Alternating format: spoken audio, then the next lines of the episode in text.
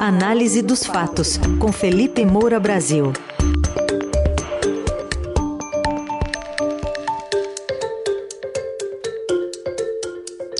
Hoje em destaque algumas comparações entre os governos Lula 1 e Lula 3, também semana importante de eleição para a direção da Câmara e do Senado e mais de uma reportagem do Estadão que a gente acabou de falar aqui no Jornal Dourado também sobre o orçamento secreto beneficiando um deputado que agora é ministro das Comunicações.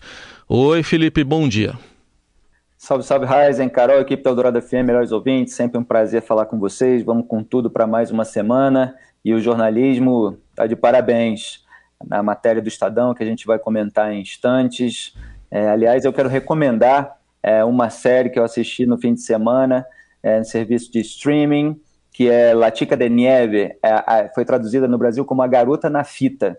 E fala de muitas coisas, mas também mostra a importância da tenacidade no jornalismo, da perseverança, da determinação, e é isso que a gente vai sempre fazer aqui com Independência. É isso aí, Felipe, bem-vindo. Bom, vamos começar com essa comparação, esse recordar e viver que você nos propõe hoje. pois é, tem artigo hoje meu no Estadão, na minha coluna, tá lá Lula 3 versus Lula 1 é o título. E eu lembro que as frases mais verdadeiras do Lula são de 2003, antes do mensalão, do petrolão, do uso do BNDES a favor de ditaduras socialistas, das fraudes fiscais, da crise econômica nos governos do PT. Então, naquele ano, ele confessou em 27 de março o seguinte: quando a gente é de oposição, pode fazer bravata porque não vai poder executar nada mesmo. Agora, quando você é governo, tem de fazer, e aí não cabe a bravata. Em 22 de abril, também de 2020, 2003, perdão, ele reconheceu o seguinte: nós não somos vítimas de nada, somos vítimas da nossa competência ou da nossa incompetência. E naquele mesmo dia ele ainda sentenciou, como dizia Lampião em 1927, neste país, quem tiver 30 contos de réis não vai para a cadeia. E aí eu faço uma reflexão de que 20 anos depois o Lula é o exemplo máximo de que, um, ricos podem até ir para a cadeia no Brasil, mas lá não ficam. Dois, todas as formas de incompetência e malícia podem ser transformadas em narrativas vitimistas. E três, não há limites para a continuidade no governo das bravatas vociferadas como oposição. E aí eu relaciono é, com declarações que o Lula tem feito nesse primeiro mês de terceiro mandato, que eu já analisei aqui na coluna, é, como a de que o impeachment da Dilma foi golpe de Estado e de que ele vai retomar o modelo de financiamentos que rendeu calote de Cuba e Venezuela no BNDES. E tiro disso uma conclusão, mas aí eu deixo para quem lê o artigo Lula 3 versus Lula 1 no Estadão. Agora, queria relacionar com isso também, que eu poderia ter incluído, é uma declaração é, da qual a gente separou a sonora, que é do Lula agora se colocando contra a judicialização da política. Vamos ouvir. Eu vou trabalhar muito, conversar muito para que o Poder Judiciário faça o papel do Poder Judiciário, que o Congresso Nacional faça o papel do Congresso Nacional. Eu, inclusive, tenho pedido aos meus amigos líderes dos partidos que é preciso parar de judicializar a política. Nós temos culpa de tanta judicialização. A gente perde uma coisa no Congresso Nacional, ao invés de a gente aceitar a regra do jogo democrático de que a maioria vence e a minoria cumpre aquilo que foi aprovado, a gente recorre a uma outra instância para ver se a gente consegue ganhar. É preciso parar com esse método de fazer política, porque isso efetivamente faz com que o Poder Judiciário adentre ao Poder Legislativo e fique legislando em lugar do próprio Congresso Nacional. Vocês vejam que o Lula reconheceu em determinado momento ali que o seu partido e aliados têm culpa por tanta judicialização. E aí, quando o sujeito reconhece alguma coisa, ele soa sincerão, né? Mas o ponto que ele não coloca e que eu preciso colocar na análise é que ele só faz esse reconhecimento agora que ele é governo. Então, mostra esse duplo padrão de comportamento quando se é oposição e quando se é governo.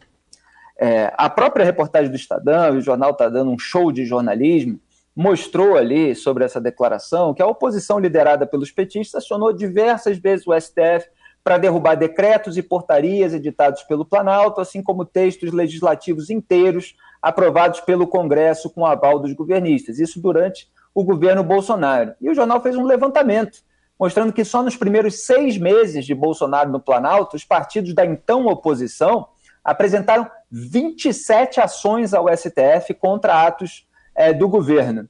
É, então, é o duplo padrão. Quando você é oposição, você faz uma coisa, quando você é governo, você quer outra. O Lula agora não quer ser alvo de qualquer tipo de judicialização, ele quer resolver tudo dentro da articulação política, no Congresso Nacional, sem correr qualquer outro risco.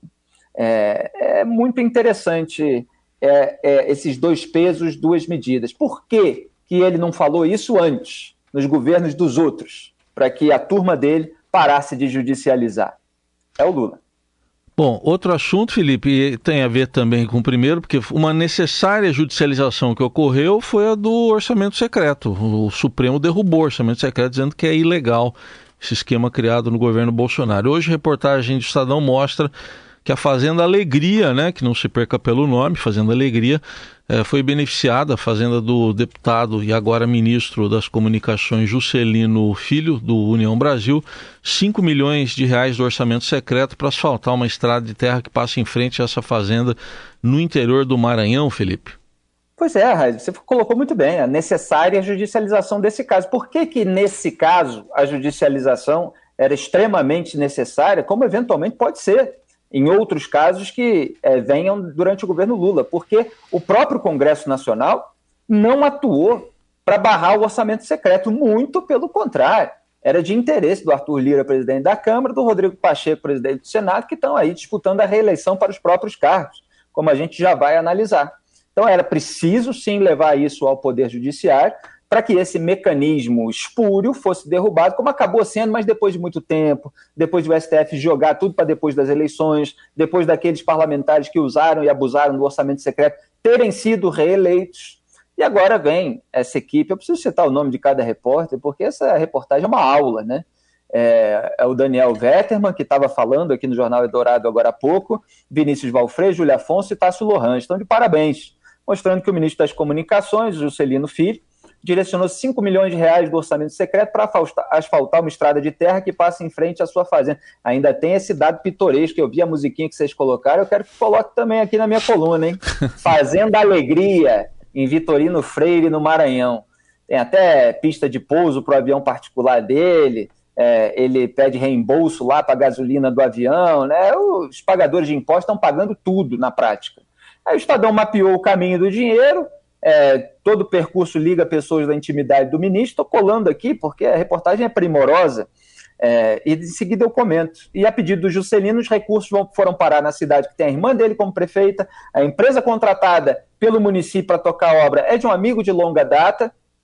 É, aliás, uma empresa que disputou licitação sozinha, que está em nome de Laranjas, e o verdadeiro dono, esse amigo, é suspeito de pagar propina, segundo a Polícia Federal.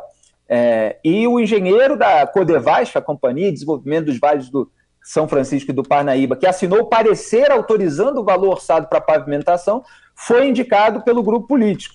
É, e parece que está afastado, né? ele está afastado é, sob suspeita de receber 250 mil reais em propina é, desse empresário. Então tem vários detalhes sórdidos ali, é, tornando essa matéria muito potente, e a gente sempre fica se perguntando, cadê a PGR?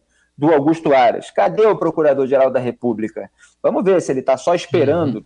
é, o término da a conclusão da investigação da Polícia Federal para agir e denunciar o deputado, porque não é possível que tudo seja varrido para debaixo do tapete dessa maneira.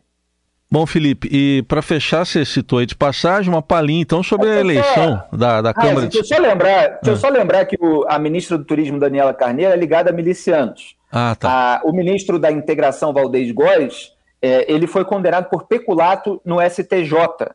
É, e agora, o ministro das Comunicações direcionando verba para asfaltar a estrada é, em frente à sua própria fazenda. Quer dizer, esse é o Lula 3, esse é o mandato do Lula, com toda essa turma é, que está aí é, representando muito bem, ironicamente que eu estou falando, a velha política brasileira e os seus escampos. Bom, e aí, o que, que você espera dessa articulação que continua bastante forte, né? Não tem mais orçamento secreto o presidente da Câmara que tenta a eleição, Arthur Lira, para manobrar, mas distribuiu benesses, né? Que a gente comentou aqui semana passada. Também Rodrigo Pacheco está tentando. É, enfim, se reeleger, apesar de ter uma oposição um pouco mais forte lá no Senado. O que, que você vislumbra para essa semana? É, pois é, é, a gente tem aí, repito, a tentativa de reeleição daqueles que centralizaram o orçamento secreto e que conquistaram a confiança dos parlamentares justamente por zelar pela distribuição desse dinheiro público para eles. Aliás, o Daniel Vetterman, repórter do Estadão, que acabou de falar com vocês, mostrou é, que o deputado Juscelino Filho, esse alvo da matéria, é, omitiu informações é, solicitadas pelo STF sobre os padrinhos das obras que havia indicado, né? Mas escreveram o nome dele na nota de empenho, então a reportagem descobriu, e aí só quando foi questionado pelo jornal é que ele confirmou ser autor da indicação, ou seja, só quando o esquema havia sido descoberto. Se não, ele estava atuando na base do se colar colou, que é como todos os outros atuavam, porque o Lírio e o Pacheco não faziam pressão para que tudo fosse revelado. Era uma, era, era uma certa farsa. Eu até comentei um artigo meu, quem quiser procurar, fala a sonsice de Pacheco, porque quando a Rosa Weber, ministra do STF, é, pressionou para que houvesse é, toda essa transparência, ele falou: não, isso não é obrigação, mas mandou um ofício ali para o relator do orçamento: olha, se você conseguir levantar essas informações, não que precise, mas você passa para a gente. E aí muitos não mandaram, como eu falei muitas vezes aqui na coluna, que a transparência continuava ausente. É, então agora é, você tem outros mecanismos para tentar a reeleição do Lira e do Pacheco. O Lira, por exemplo, já aumentou os auxílios combustível e moradia, é, reajustou o salário dos deputados em mais de 7 mil reais a partir de abril. Esse total de desembolso é, para os cofres públicos chega a 70 milhões de reais por ano. Então é assim que esse pessoal é reeleito é, no Congresso Nacional, é liberando dinheiro dos pagadores de impostos. Né? Ele ainda fez, tem uma matéria específica do Estadão sobre isso também, é, a liberação ali de gabinetes reservados, especialmente para os deputados recém-eleitos pela gestão é, do Lira. É, o Lira tem uma vantagem muito sólida em razão de tudo isso na Câmara, deve ser eleito com folga, talvez seja a votação mais esmagadora da história, acho que é isso que ele está buscando. É, em relação ao Senado, é, você tem ali a disputa entre o Rodrigo Pacheco, mais próximo é, do governo Lula, e do Rogério Marinho, mais próximo do governo anterior é, do Bolsonaro. Então, é uma disputa do Pacheco representando, na narrativa, evidentemente, dos seus defensores, essa reação institucional ao golpismo bolsonarista em defesa da democracia, etc. E o Rogério Marinho representando uma certa resistência contra o arbítrio é, do ministro do STF, Alexandre de Moraes. É, o Pacheco tem uma vantagem nesse momento, mas a turma do Marinho está correndo atrás, formando essa base, que era a base do bolsonarismo, hum. é, de PP, republicanos e PL. É, vamos ver o que, que vai sair disso aí. Quarta-feira a gente confere, mas Felipe volta é. amanhã aqui ao Jornal Eldorado e a coluna de hoje daqui a pouquinho estará no radioeldorado.com.br também nas plataformas de áudio. Obrigado, até amanhã. Grande abraço a todos, tchau.